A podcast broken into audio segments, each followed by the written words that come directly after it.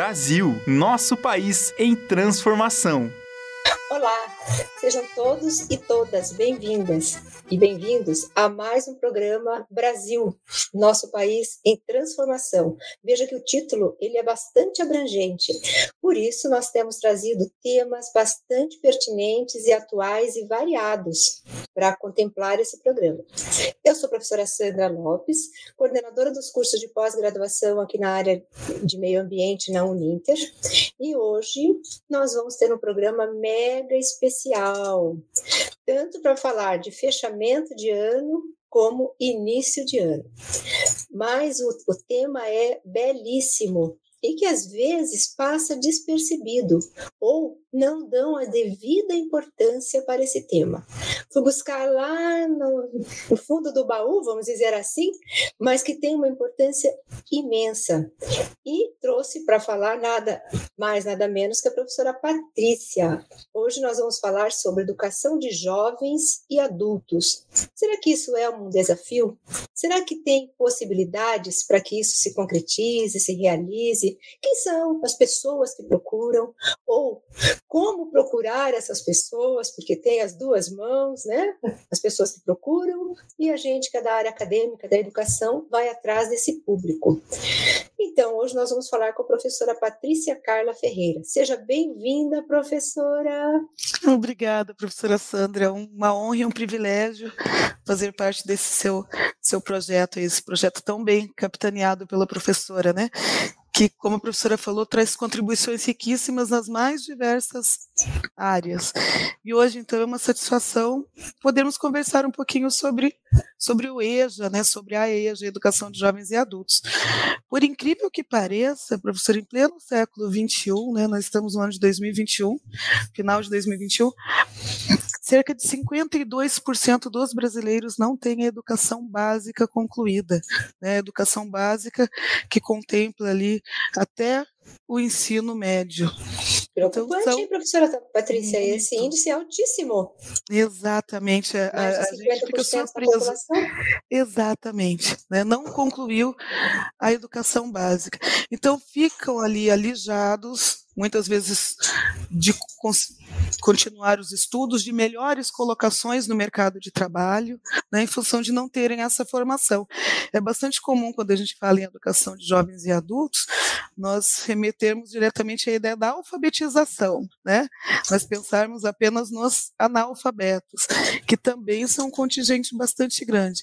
Mas nós tratamos na educação de jovens e adultos daqueles jovens, né, adultos e idosos, pessoas com mais de 15 anos de idade, que não concluíram então o ensino fundamental ou com mais de 18 que não concluíram o ensino médio.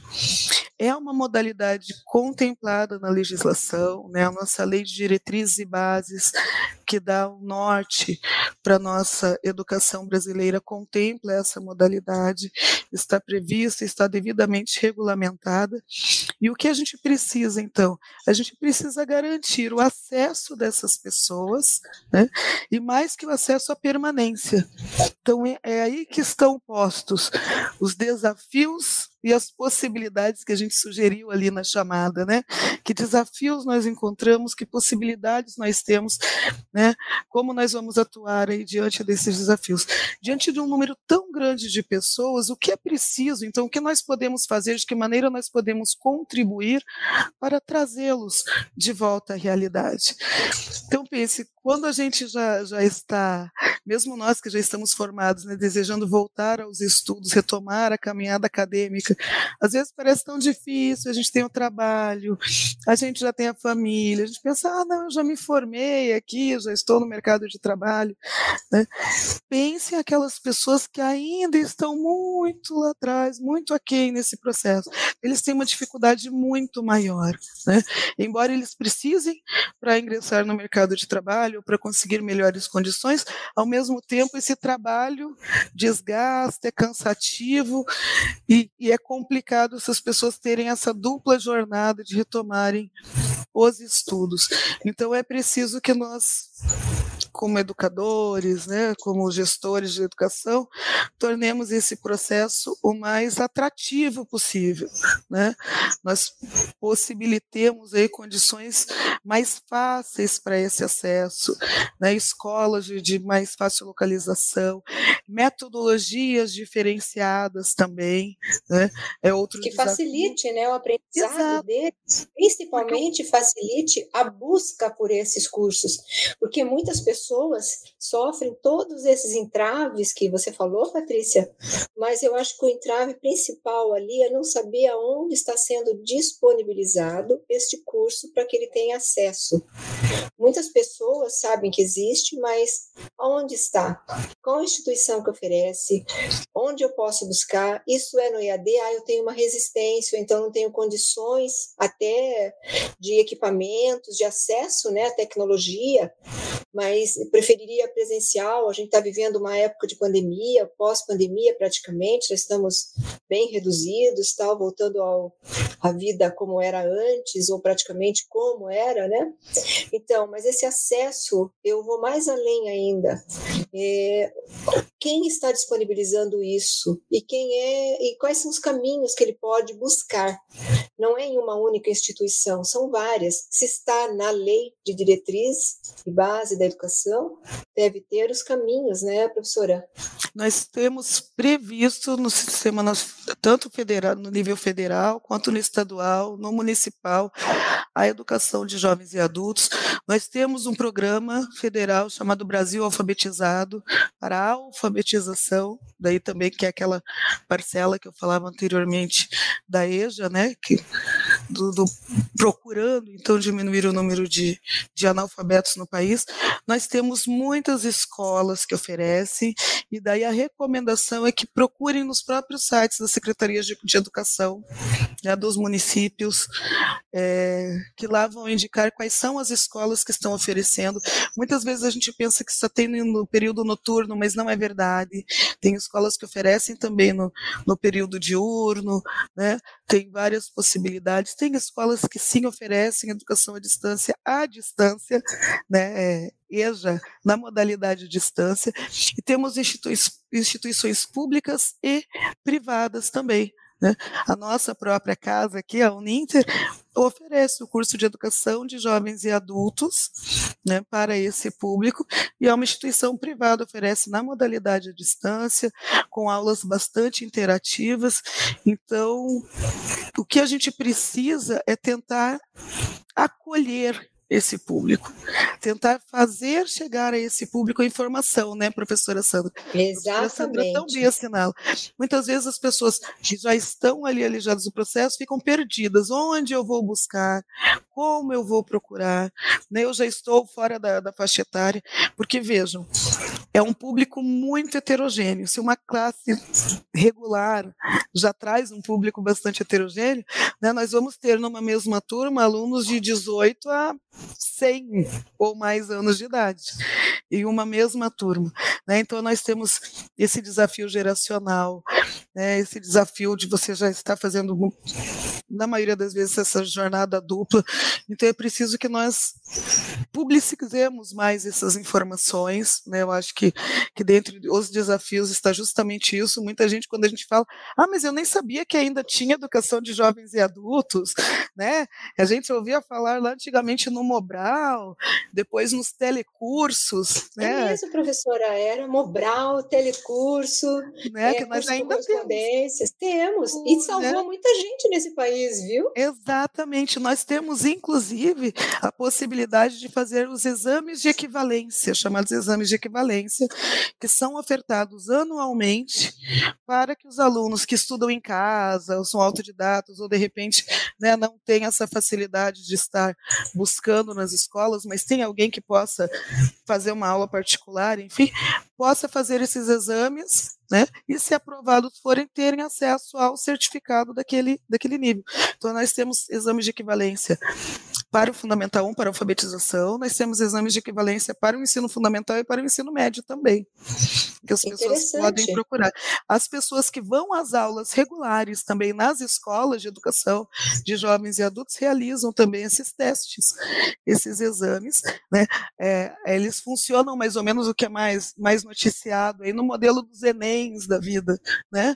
Então são designadas instituições, a pessoa faz o cadastro pela totalmente pela internet, né? E vai ser designado então de acordo com o seu endereço, com o CEP ali, a localidade mais próxima para que ela possa fazer essa, essa prova de equivalência.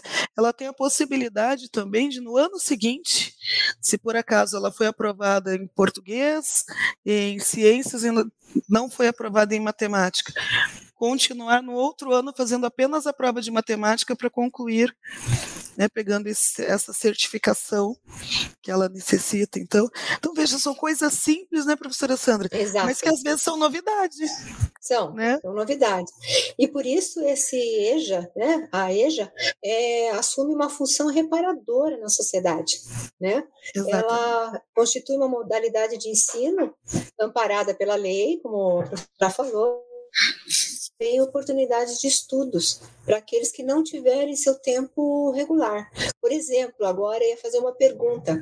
Tem muitos pais que não teve oportunidade, infelizmente, de estudar no tempo que os filhos estão estudando. Se algum dos pais ou mães ou responsáveis por esse menor ou por esse estudante tiver interesse em ingressar nesta, nessa educação, né, de jovem e adulto, será que ele consegue ter é, informações no colégio em que os filhos ou os netos ou os que estão sob sua guarda estão estudando, professora? Na maioria das vezes, pela minha, minha experiência aqui na, na rede pública. Que não é pouca, né, professora? já, já estamos indo para quase duas décadas de educação fundamental, sim, professora Sandra. Nas próprias escolas municipais e estaduais, eles conseguem essa informação. Se, por acaso, às vezes a, a, secretaria ou quem informa não tiver, não tiver a informação no dia, mas pelo próprio sistema que eles têm acesso da Secretaria de Educação, eles conseguem informar qual é o CBEJA, né, o Centro de Educação de Jovens e Adultos mais próximo que ofereça esses, esses estudos aí e qual a faixa, né? Se é só para o ensino médio, se é para o ensino fundamental, quais os horários. Então, as secretarias municipais têm acesso e, por decorrência, as escolas também. É muito mais fácil nas escolas públicas do que nas escolas privadas, né? Esse tipo de informação. Hoje em dia também é bem fácil pedir ajuda, às vezes, para alguém, para algum familiar, para algum amigo, para alguém que possa né, ajudar a consultar pela internet, porque nós já temos o acesso facilitado a esses sistemas de educação também. Né? Antes era muito mais difícil, mas cada vez mais é, a gente tem visto aí os portais da transparência e as informações terem sido mais é, divulgadas e com mais clareza, né? porque também às vezes era muito difícil, a gente tinha uma informação que era tão complicado ali de traduzir Verdade. que a gente não, não conseguia nem, nem ter acesso. Né? E agora, felizmente, esse processo está bem mais facilitado. O professor citou ali, né, pontuou uma questão muito importante, essa função reparadora da educação de jovens e adultos. Né?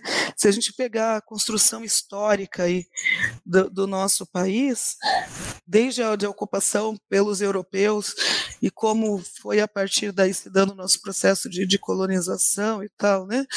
Foi, houve todo um novo processo, diferente dos habitantes nativos que aqui viviam, que exigiu mão de obra diferenciada, que trouxe os escravizados, que posteriormente trouxe imigrantes de diversas regiões, né?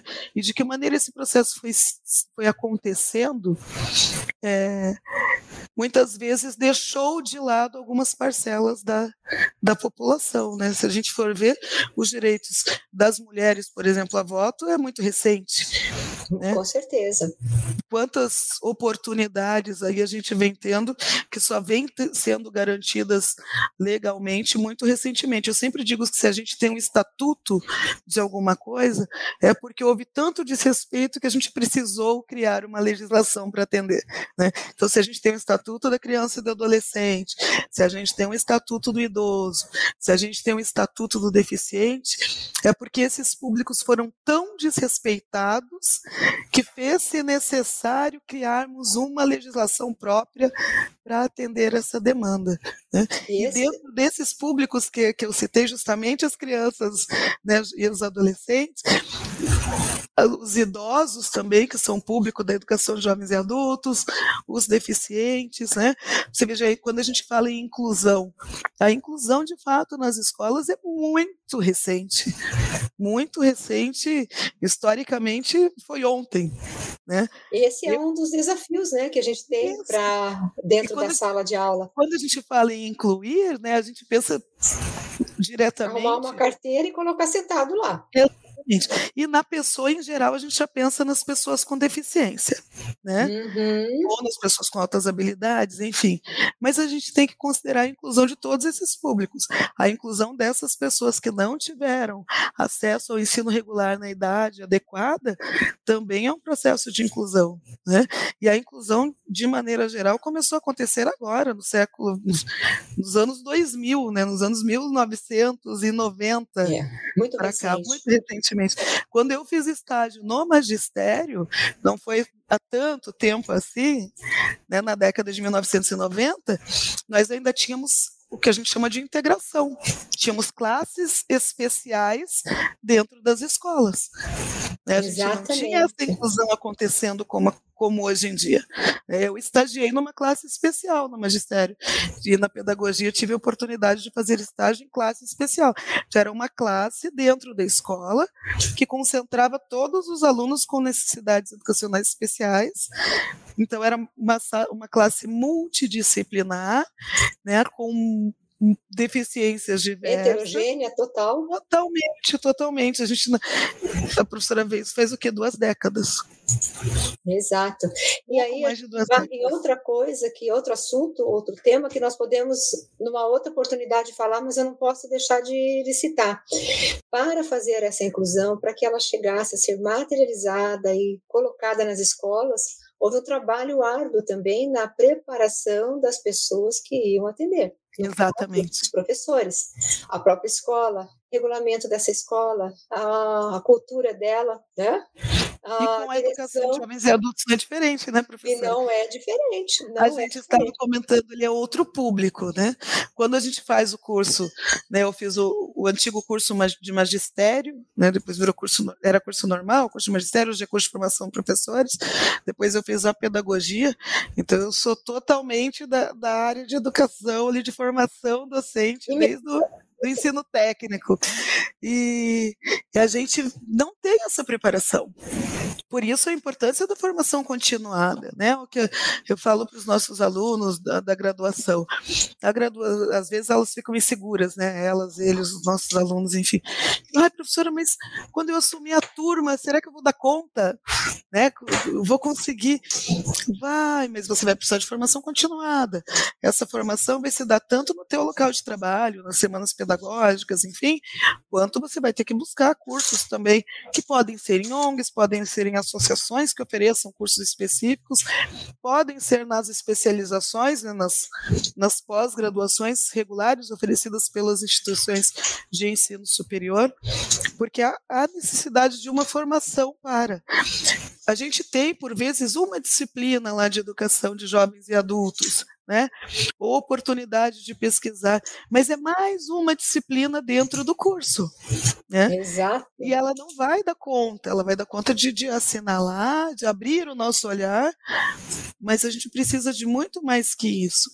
As formações né, em nível inicial, formação inicial de professores, e falando aí especialmente dos cursos de pedagogia, cujo foco é a docência, né, nas séries da educação infantil, nas séries iniciais do fundamental, muito embora o pedagogo tenha um mercado de trabalho muito amplo, e daí a gente pode até pegar uma outra, uma outra rádio aí para conversar. Exato, já está convidada. Porque o mercado de trabalho e a atuação do pedagogo é muito, muito diversificada na sociedade, mas os cursos ainda têm essa formação voltada para a docência. Né? E mesmo assim, não é aquela formação específica que vai te, te dar ali todas as, as condições para a educação de jovens e adultos. Eu quero, inclusive, ler, pedir licença para ler aqui uma citação de Moacir Gadotti, quando ele fala da formação de professores, né, especialmente para o EJA, e dessa necessidade de formação continuada. A formação de professores para a modalidade deve estar pautada em alguns elementos: reconhecer o papel indispensável do educador bem formado, reconhecer e afirmar a diversidade de experiências, reconhecer a importância da educação de jovens e adultos para a cidadania, o trabalho, a renda e o desenvolvimento, reconceituar a educação de jovens e adultos como um processo permanente de aprendizagem do adulto e resgatar a tradição de luta política da educação de jovens e adultos pela democracia e pela justiça social. Né? Então, indo de encontro com a professora falou, né? A professora Sandra pontuou essa questão da função reparadora. Né? Quando a gente fala em política como um ato político como um todo, como todo ato humano é um ato político, nós estamos falando de politicagem, nem de partidos, nem de coisa alguma, mas no sentido político mais amplo, né, que tem todo mesmo, ato né? educativo, né, que todo ato educativo é um ato político. Então essa formação, ela exige reconhecimento das especificidades que nós encontramos na educação de jovens e adultos, né, em a gente reconhecer que o jovem adulto, ele não tem as mesmas características da criança, criança que está lá em idade regular. Exatamente. Né? Está lá totalmente preparada para isso, né? desde da sua, do seu lado biológico, social, né? o momento. Então, aqueles, aquelas pessoas que, que, assim como eu, foram privilegiadas né? em frequentar a escola na, na idade correta, né? a gente tem toda uma preparação para isso. E é totalmente diferente quando a gente fala de educação de jovens e adultos. Então, a gente precisa ter esse olhar, precisa ter esse respeito pelos alunos da educação de jovens e adultos, né? superando aí às vezes a infantilização. É bastante recorrente a gente ouvir de professores que estão iniciando na educação de jovens e adultos, eu estou mais aprendendo com eles do que ensinando. É, é... Eu passei por isso quando eu comecei a trabalhar com jovens e adultos. Isso é uma gente, verdade. Eu aprendo que eu ensino. É uma troca muito rica, né? É, porque é um outro contexto, é né? um contexto que eles vivenciam cotidianamente de superação de dificuldades para estar lá. Então, eu queria. A professora frisou que o tempo passava rápido, passa mesmo. Muito né? rápido, viu? de, Nossa, tá repente, ótimo. de repente, contribuir aí com algumas, algumas dicas, algumas orientações que possam ajudar né, a superar aí os desafios quando a gente fala em trabalhar em docência com educação à distância. Então, antes de tudo, gente, a gente precisa considerar a trajetória dos educandos, considerar o percurso de cada um desses jovens, desses adultos, desses idosos que estar ali e trazer isso sempre que possível para dentro da, da sala de aula, incorporar isso no nosso processo de ensino e de aprendizagem, né? Não ouvir a, as dificuldades, a, né, as situações de cada um com, com ouvidos moucos, né, com ouvidos de mercador para dizer que está ouvindo, não, dar, valorizar, né, da, ter aquela escuta ativa, aquela escuta carinhosa. É muito muito a questão do acolhimento mesmo, né? Deles Exato. se sentirem pertencentes. Porque, veja, já foi tão difícil chegar lá. Isso é um, um desafio que a gente encontra muito grande. A evasão. Exatamente. Então, além da dificuldade de superar a barreira, né, para já estar fora de idade, tudo, cansado depois do trabalho, ou cansado da vida mesmo, né? As pessoas. Eva, exatamente. Mais de 80, 90, gente, a gente já está cansado da vida. Estar de volta aos bancos, né, a academia, buscando, então a gente tem que fazer todo o possível para acolher essas pessoas e tê-las conosco, né? não permitir a, a evasão. Então, toda a experiência que essas pessoas trazem pode ser importante e a gente pode aproveitar isso na, nas nossas aulas no dia a dia. Né? Uma vez alguém falou, ah, o aluno participa de um programa de construção, de moradia, se eu soubesse antes, eu teria aproveitado né, para utilizar. Quantas coisas a gente podia ter feito a partir dali da experiência dele. Ah, outra aluna que é costureira, outra aluna que... Então, valorizar todas as pequenas coisas que eles que eles verbalizam, tudo que eles dividem, né, tudo que eles trazem, toda a experiência deles, a bagagem deles de vida. E quanto mais a gente puder trazer para o nosso cotidiano ali do ensino-aprendizagem, melhor. Respeitar o tempo também de cada um é muito importante. Né? Às vezes a Exato. gente cobra que o outro vá do tempo da gente o que é, nas classes regulares a gente é. tem uma certa dinâmica. Educação de jovens e adultos isso não acontece. Né? Como eu disse, nós vamos ter alunos de 18, nós vamos ter alunos de 90 anos na mesma sala. Cada um vai ter o seu tempo, cada um tem a sua, mais uma vez, a sua bagagem. Todos não vão chegar no mesmo ponto, se chegarem, vão chegar em momentos diferentes. Né? Então a gente tem que estabelecer um plano, tem que estabelecer uma meta, mas a gente tem que considerar o tempo de cada um. Cada faixa etária também com as suas especificidades, né? Porque aquele jovem de 18, 20 anos que não concluiu ali o ensino na idade certa, está lá, ele já é um nativo digital. Ele tem muito mais desenvoltura com uma série de recursos, muitas vezes, que nós mesmos. Que estamos é destreza tecnológica, é né? destreza né? de Que tudo, é uma né? destreza né? que, às vezes, aquele aluno de 60, 80, 70 anos não vai ter. Não. Né? Mas tem outros conhecimentos. Mas ele tem uma bagagem que ele pode contribuir. E é essa Exato. troca que promove o crescimento. Né? Exatamente. Então, valorizar a especificidade de cada um. O tempo, a faixa etária, né? a postura do, do, do professor, do gestor da educação de jovens e adultos não pode negligenciar essas questões. Né? Respeitar a diversidade como um todo, né? Porque como nós estamos falando já de um, de um público adulto aí, é diferente, não, não estão em formação né, humana como as crianças e os jovens em idade regular. Então ele já tem visões de mundo bem definidas, visões de espaço, uma identidade própria bem construída, né, que difere Exatamente. bastante. Então a gente vai ter que lidar com essas identidades já consolidadas, né, bem diferente de quando a gente está falando da, das crianças e ajudar a superar a baixa estima.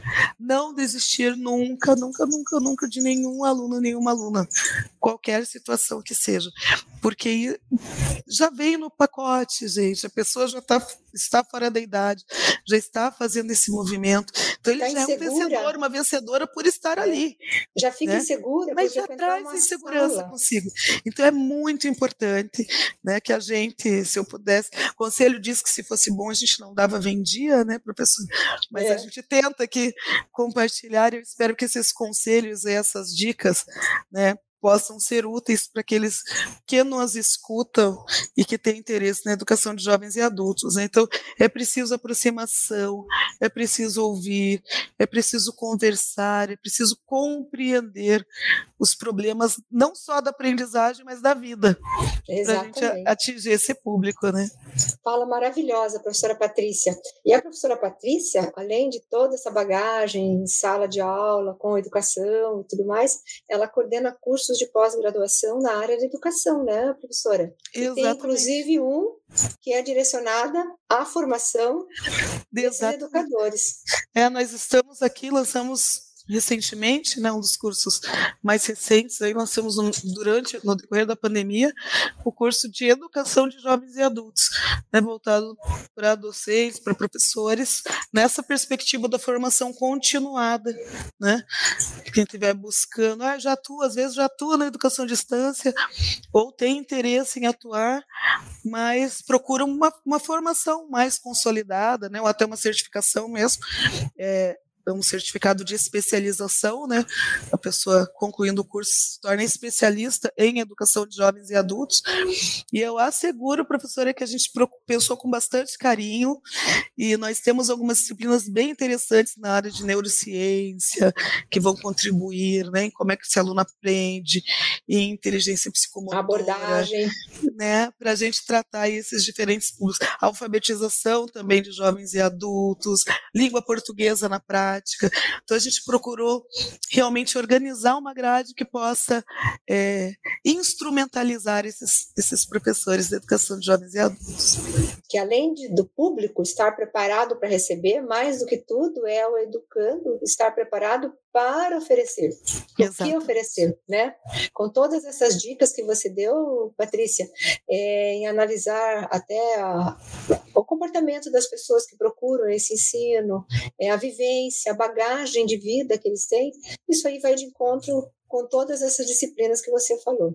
Professora, mas nós estamos já com o tempo esgotando. Quero agradecer a sua presença aqui, muito, muito, muito é, valiosa, em compartilhar seu conhecimento conosco e se tiver mais alguma consideração, e agradecer antes de tudo também aos ouvintes os que estão nos ouvindo, que vão nos ouvir. Muito Eu obrigada agradeço. a todos. E, prof, se tiver alguma. Só agradecer, professora. Fique à vontade. Alguém já é disse que a gratidão é a voz do coração, né? É agradecer, agradecer a oportunidade de estar aqui, a oportunidade né, que a professora Sandra né, me oferece de estar aqui com vocês, compartilhando um pouquinho, agradecer todos e todas que se de dedicarem né, essa meia hora de atenção a nos ouvirem e desejar aí que a gente sempre sempre possa considerar a educação nessa perspectiva né, de ter a educação como como um instrumento realmente a, a fonte de humanização e é a saída para tudo isso que a gente acredita, isso que a gente Obrigada. Muito boa a sua fala. Então, obrigado a todos e continue com a nossa rádio Uninter, a rádio que toca conhecimento. Até o nosso próximo encontro.